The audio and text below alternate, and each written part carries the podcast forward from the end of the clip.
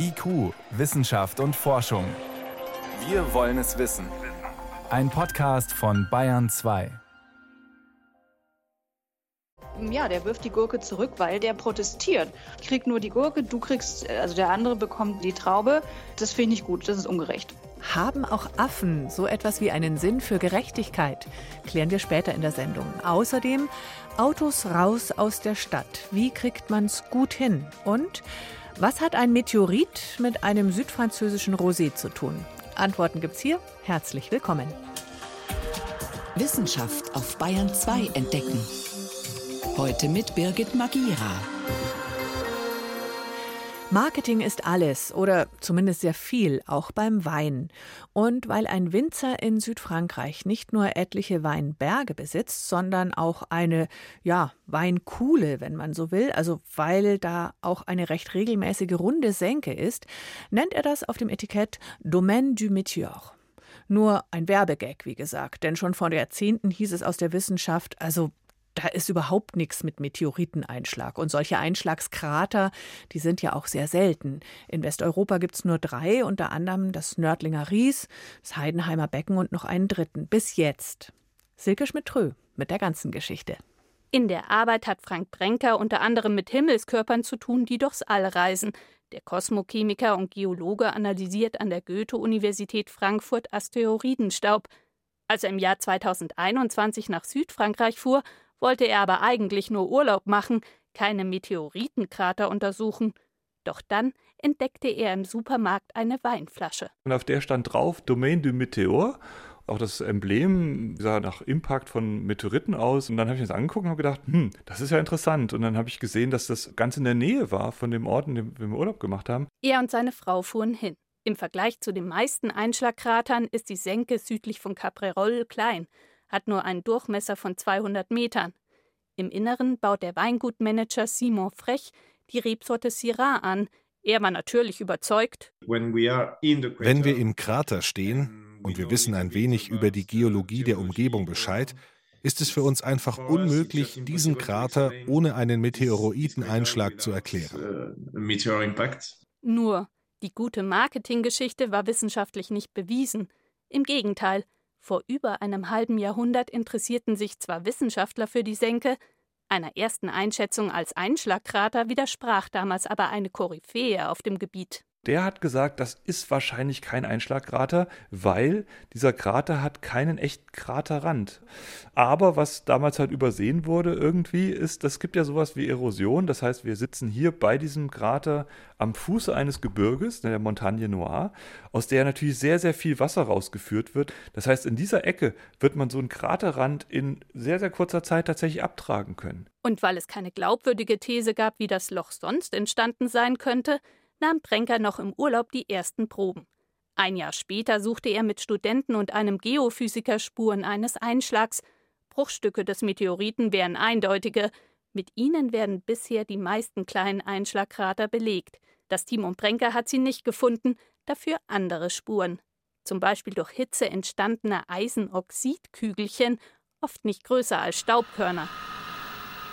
Unter dem Elektronenmikroskop sieht man sie deutlich mehr oder weniger rund, teilweise mit Sprenkel. Das ist ein bisschen kleiner. Noch ein bisschen näher ran. Und da gibt es diese hellen Punkte hier, da und da. Und das sind sicher auch ähm, Metallstücke. Ne? Das ist dieses eisendicke Metall, was von dem Meteorit, der eingeschlagen ist, noch übrig ist. Die Kügelchen an sich könnten anderswo entstanden sein und nicht durch den Einschlag eines Nickel-Eisenbrockens aus dem All. Das schließt Brenker aber aus. Erstens, er hat das Mineraliengemisch des Kratergesteins im Kern von Kügelchen gefunden. Und zweitens, in einem steckt ein unverwechselbarer Mikrodiamant. Diamanten, die durch einen Einschlag entstehen, die haben eine bisschen andere Struktur als Diamanten, die wir sonst auf der Erde finden. Das können wir sehr gut mit unseren Analysemethoden nachweisen. Der Druck beim Einschlag hat ihn geformt.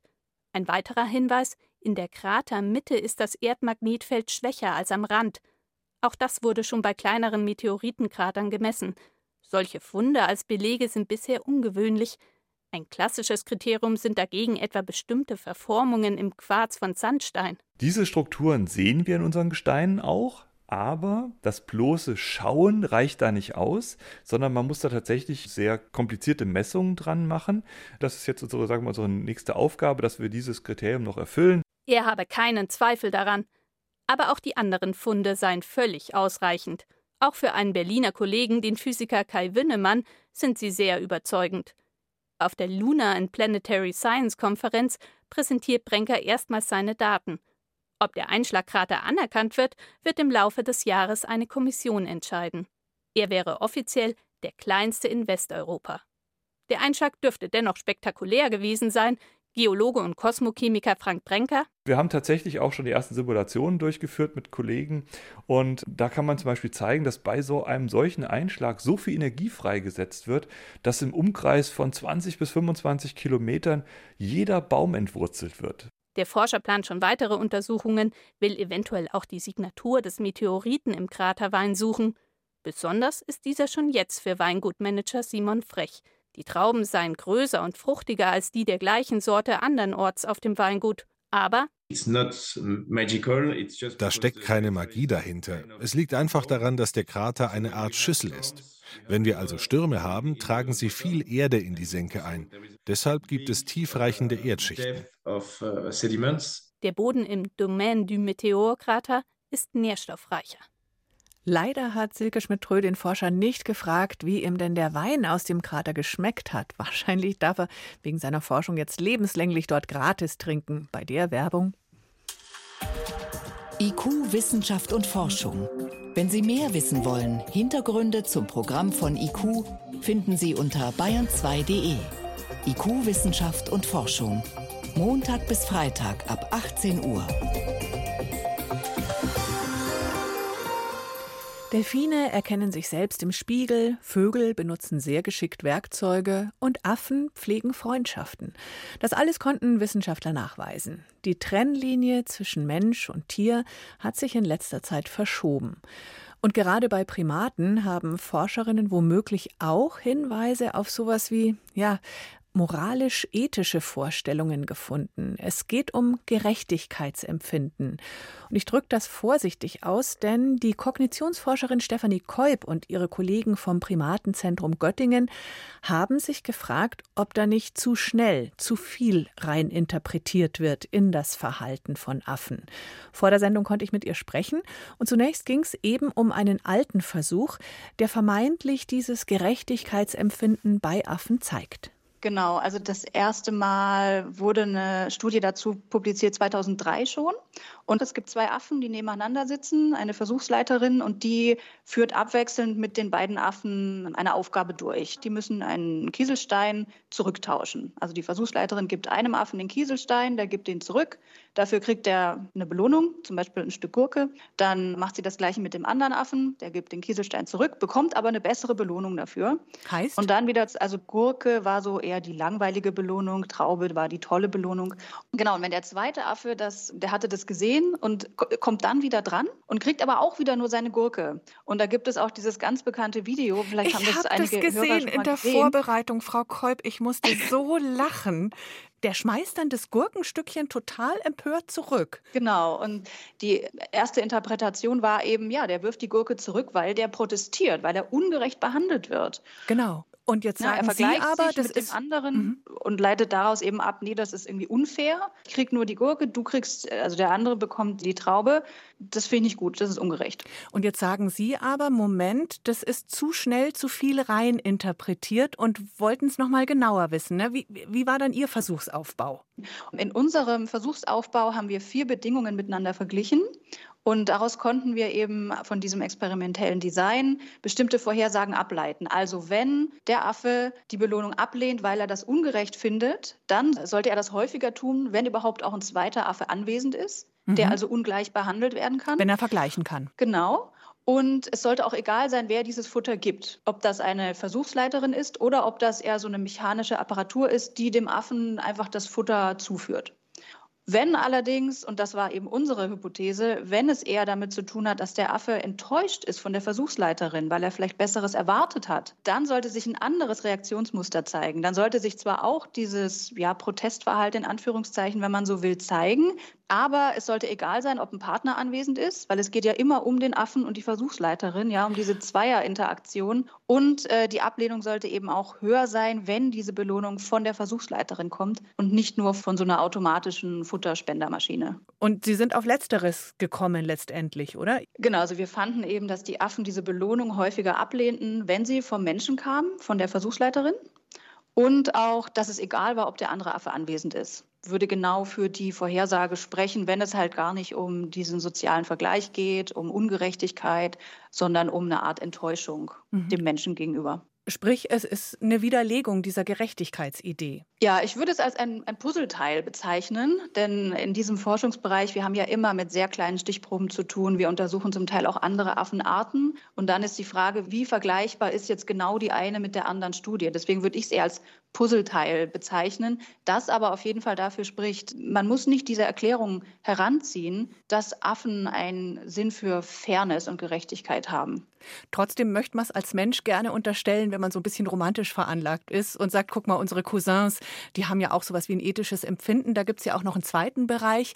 Wie sehr wollen und können Affen zum Beispiel miteinander teilen? Also da wird es ja auch um Gerechtigkeit gehen, kriegen alle das Gleiche. Und da gibt es ja durchaus Beobachtungen, dass Affen von ihrem Futter abgeben.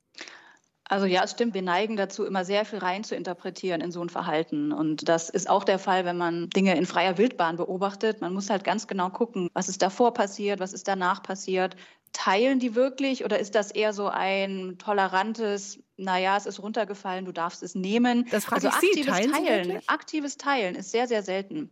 Es ist jetzt nichts, was systematisch ständig häufig vorkommt, sodass man äh, daraus ableiten könnte, die hätten da auch einen irgendwie Sinn für, für Gerechtigkeit, weil man muss eine Beute gleich aufteilen.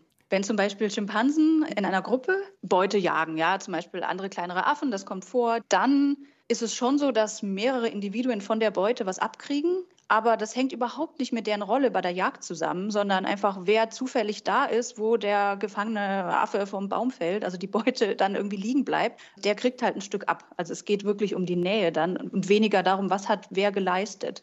Ich würde auch sagen, aus dem Freiland gibt es keine ganz eindeutigen Beobachtungen, dass da Gerechtigkeitssinn oder großartig Teilen vorhanden wäre. Was man ja schon sieht in den letzten Jahren der Primatenforschung, dass Tiere Erstaunliches können, was man ihnen vorher gar nicht zugetraut hätte, egal ob sich im Spiegel erkennen oder Werkzeuggebrauch oder auch eine große Varianz bei den Lauten und deren Bedeutung. Und trotzdem gibt es offenbar eine Grenze. Ja, auf jeden Fall, würde ich so sagen. Und es kann natürlich sein, dass äh, in der Zukunft irgendwie jemand auf die geniale Idee kommt, wie man Gerechtigkeitssinn noch untersuchen könnte. Oder es gibt ganz systematische Langzeitbeobachtungen, die dann doch darauf hindeuten würden, dass es das gibt. Also das ist nicht ausgeschlossen. Deswegen sage ich auch, wir haben ein Puzzleteil jetzt beigesteuert. Es kann auch sein, in der Zukunft, vielleicht findet jemand noch andere Belege, die dann stärkere Hinweise liefern dass es doch sowas wie ein Gerechtigkeitsempfinden oder gerechtigkeitsähnliches Empfinden gibt. Aber für mich scheint es unwahrscheinlich, weil nichtmenschliche Primaten da, glaube ich, das psychologische, kognitive Gepäck nicht mitbringen. Mhm. Aber wir bleiben dran und wollen das gerne noch in unterschiedlichen Kontexten untersuchen. Haben Affen so etwas wie Gerechtigkeitsempfinden? Offenbar nicht direkt, sagt eine aktuelle Untersuchung, aber Enttäuschung und Ärger empfinden, das können sie auf jeden Fall. Vielen Dank fürs Gespräch an Stefanie Kolb vom Primatenzentrum in Göttingen. Danke Ihnen. Dankeschön. Bayern 2. Wissenschaft schnell erzählt. Das macht heute Veronika Bräse und wir knüpfen ein bisschen an an das Gespräch. Vero, ähm, was macht den Mensch zum Menschen? Jetzt geht es um Steinwerkzeuge. Es geht um die Frage, ob antike Steinwerkzeuge, die man bisher gefunden hat, ob die alle wirklich vom Menschen hergestellt wurden oder ob sie halt vom Affen kommen. Affen stellen solche Steinklingen, Steinwerkzeuge wahrscheinlich nicht gezielt her, aber deutschen Forschenden ist bei Makaken in Thailand aufgefallen, dass die Tiere Nüsse auf eine ganz besondere Weise knacken. Die schlagen nämlich mit Gesteinsbrocken auf die harte Schale ein und dabei brechen nicht nur die Nüsse dann auseinander, sondern manchmal spalten sich da auch Teile der Steine ab. Und einige haben dann die Form einer scharfkantigen Steinklinge. Also die sind dann aber eher zufällig einfach nebenbei entstanden. Genau, die brechen da einfach ab und haben dann manchmal eben diese besondere Form. Mhm. Das heißt, dass jetzt diese vermeintlich menschlichen Werkzeuge, die in Museen ausgestellt sind, nochmal genau geprüft werden müssten. Ah, okay. Und auch Archäologinnen und Anthropologen, die sollten in Zukunft auch immer wissen, ob der Fund aus einer Region stammt, wo auch Affen am Werk waren und halt diese Möglichkeit immer mit einbeziehen. Mhm. Jetzt zur Medizinforschung, zu einer großen Kohortenstudie in den USA, und zwar zum kreisrunden Haarausfall, also so kahlen Stellen am Kopf. Die Zahl der Betroffenen steigt. Generell sind immer mehr Menschen von Autoimmunerkrankungen betroffen und auch Alopecia, wie, diese, wie dieser kreisrunde Haarausfall auch heißt, das, da nehmen auch die Zahlen zu. In Deutschland haben etwa 1,5 Millionen Menschen das Problem, dass die Haare da büschelweise ausfallen. Hm. Bei den meisten passiert das zum ersten Mal in der Kindheit oder in der Jugend. Gibt es da irgendein Medikament schon dagegen? Da gibt es leider wenig, was dagegen hilft, ähm, dass man diesen Haarausfall stoppen könnte oder heilen könnte. Es gibt einen Lichtblick. Bei Jugendlichen kommt es in der Hälfte der Fälle zu einer Spontanheilung. Das heißt, etwa ein Jahr, ein Jahr nachdem so viele Haare ausgefallen sind, wachsen die dann einfach wieder nach. Mhm. Aber warum es überhaupt zum Haarausfall kommt und warum es zum Beispiel auch Frauen öfter trifft als Männer, das alles bleibt immer noch ein Rätsel. Zum Schluss was ganz anderes, nämlich zu den Ratten in New York. Auch die können sich nämlich mit SARS-CoV-2-Viren anstecken. Während der Delta-Welle hatte jede sechste Ratte in New York Corona. Jetzt hat man sich das nochmal genauer angeschaut.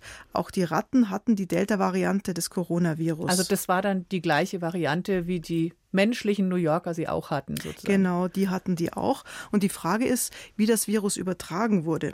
Die Ratten könnten es ja im Abwassersystem aufgeschnappt haben, weil sie da im Kanal rumschwimmen. Aber in Abwässern kommen in der Regel keine intakten Viren mehr vor.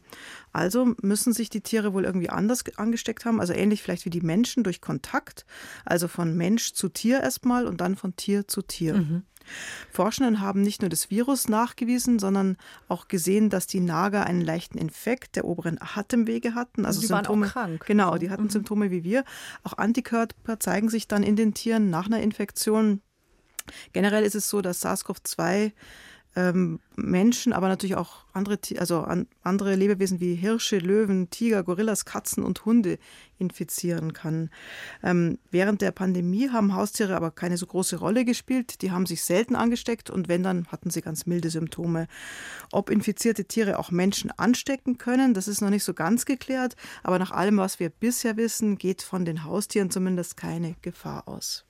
Vielen Dank für womöglich nur zufällig entstandene Steinklingen, für kreisrunden Haarausfall und New Yorker Ratten, die auch Corona hatten. Danke, Veronika Bräse.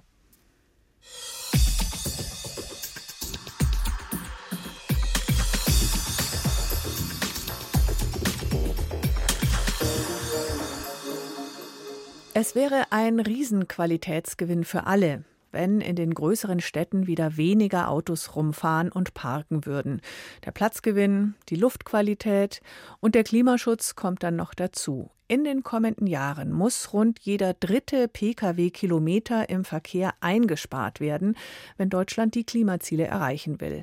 Und weil weniger Autoverkehr in der Stadt eher machbar ist als auf dem Land, heißt es eben für die Städte wirklich weg vom Individualverkehr. Und wie kriegt man das hin, ohne allzu viel Flexibilität und Bequemlichkeit zu verlieren?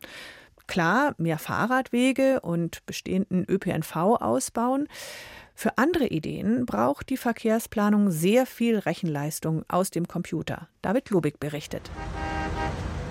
Dass sich der Berufsverkehr staut, in den meisten Großstädten gehört das zum Alltag. Doch wie lassen sich solche Verkehrsinfarkte verhindern? Wie bewegt man die Menschen dazu, nicht mehr einzeln mit einem eigenen Pkw zu fahren? Man kann zum Beispiel die Kosten fürs private Auto erhöhen. Man kann die Zufahrt in die Innenstädte beschränken oder den Parkraum verknappen. Doch all das darf nicht die Mobilität an sich einschränken.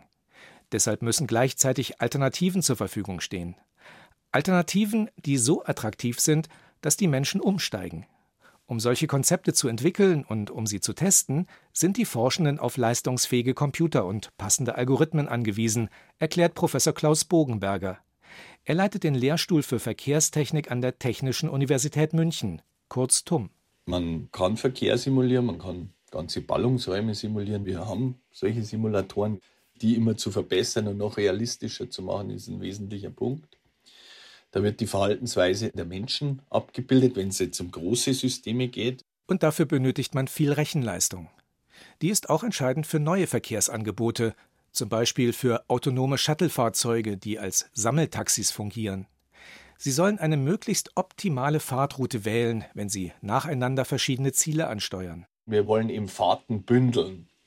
Also alle, die zeitgleich einen ähnlichen Fahrtwunsch haben und in ein Auto passen, sollen dann zusammen bedient werden. Das nennt man Ride-Pooling und dafür braucht sehr, sehr schnelle Algorithmen und Rechenverfahren, damit das funktioniert und eine sehr hohe Qualität haben wird.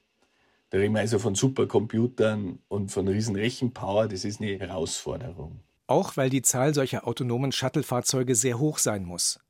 Für eine Stadt wie München geht Klaus Bogenberger von mehreren Zehntausend Shuttle-Fahrzeugen aus. Damit einerseits die Wartezeiten kurz bleiben und damit andererseits die Anfahrten nicht zu lang werden. Die erste Fahrt, wenn wir es einsammeln beginnen, dann muss das Auto leer hinfahren. Und da muss immer so dichtes Netz an Fahrzeugen da sein, dass diese Wege nur noch ganz, ganz kurz werden. Wobei die Algorithmen für ein solches Shuttle-System die Zahl der freien Sitzplätze in jedem Fahrzeug berücksichtigen müssen. Außerdem den Ladezustand der Fahrzeugbatterien, es sollen ja schließlich Elektroautos sein. Auch etwaige Staus fließen in die Berechnungen ein.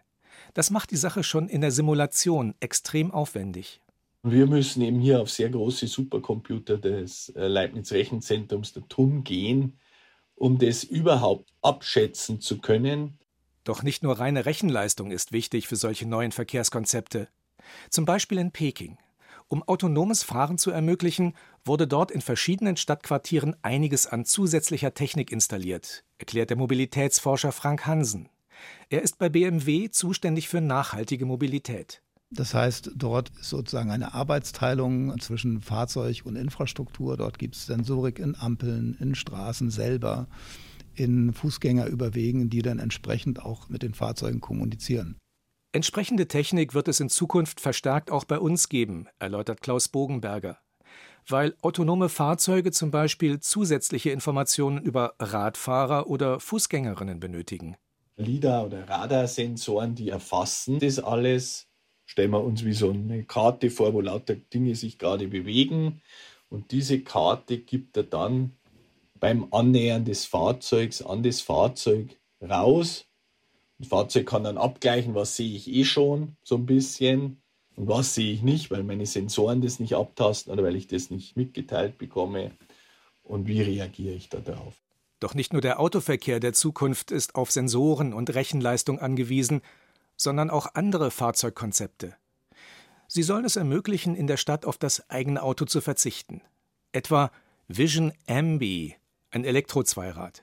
Es kann seine Fahrleistung anpassen, je nachdem, wo es gerade unterwegs ist. Das klappt nur, wenn zum Beispiel ein Stadtgebiet genau vermessen und kartiert ist und wenn die Daten in digitaler Form vorliegen, beschreibt Frank Hansen. Man spricht dann auch vom digitalen Zwilling. Digitaler Zwilling, das ist etwas, was Städte immer mehr implementieren, um für sich selber digital modellieren zu können, wie Veränderungen in der Stadt sich auf Dinge auswirken. Das elektrisch angetriebene Zweirad greift auf ein solches Abbild der Stadt zurück. Und zwar auf ein aktuelles Abbild, also den Ist-Zustand. Wir haben es geschafft, in diesem Fahrzeug wirklich auch durch digitale Zwillinge, das haben wir jetzt in München zum Beispiel implementiert, Zentimeter genau zu erfassen, bewegt sich dieses Fahrzeug jetzt auf einem Fahrradweg, darf deswegen auch nur 25 unterstützen oder auf einer Straße, dann kann es 45 fahren oder eben auf einer Straße außerhalb äh, der Stadt, dann unterstützt es bis 60. Und es kann dabei sogar auch noch das Versicherungskennzeichen entsprechend anpassen. Oder den anderen Verkehrsteilnehmern anzeigen, mit welcher Geschwindigkeit das Fahrzeug maximal unterwegs sein darf. Egal, ob wir in Zukunft in der Stadt auf zwei oder vier Rädern unterwegs sein werden, Sensor- und Computertechnik wird eine immer größere Rolle dabei spielen.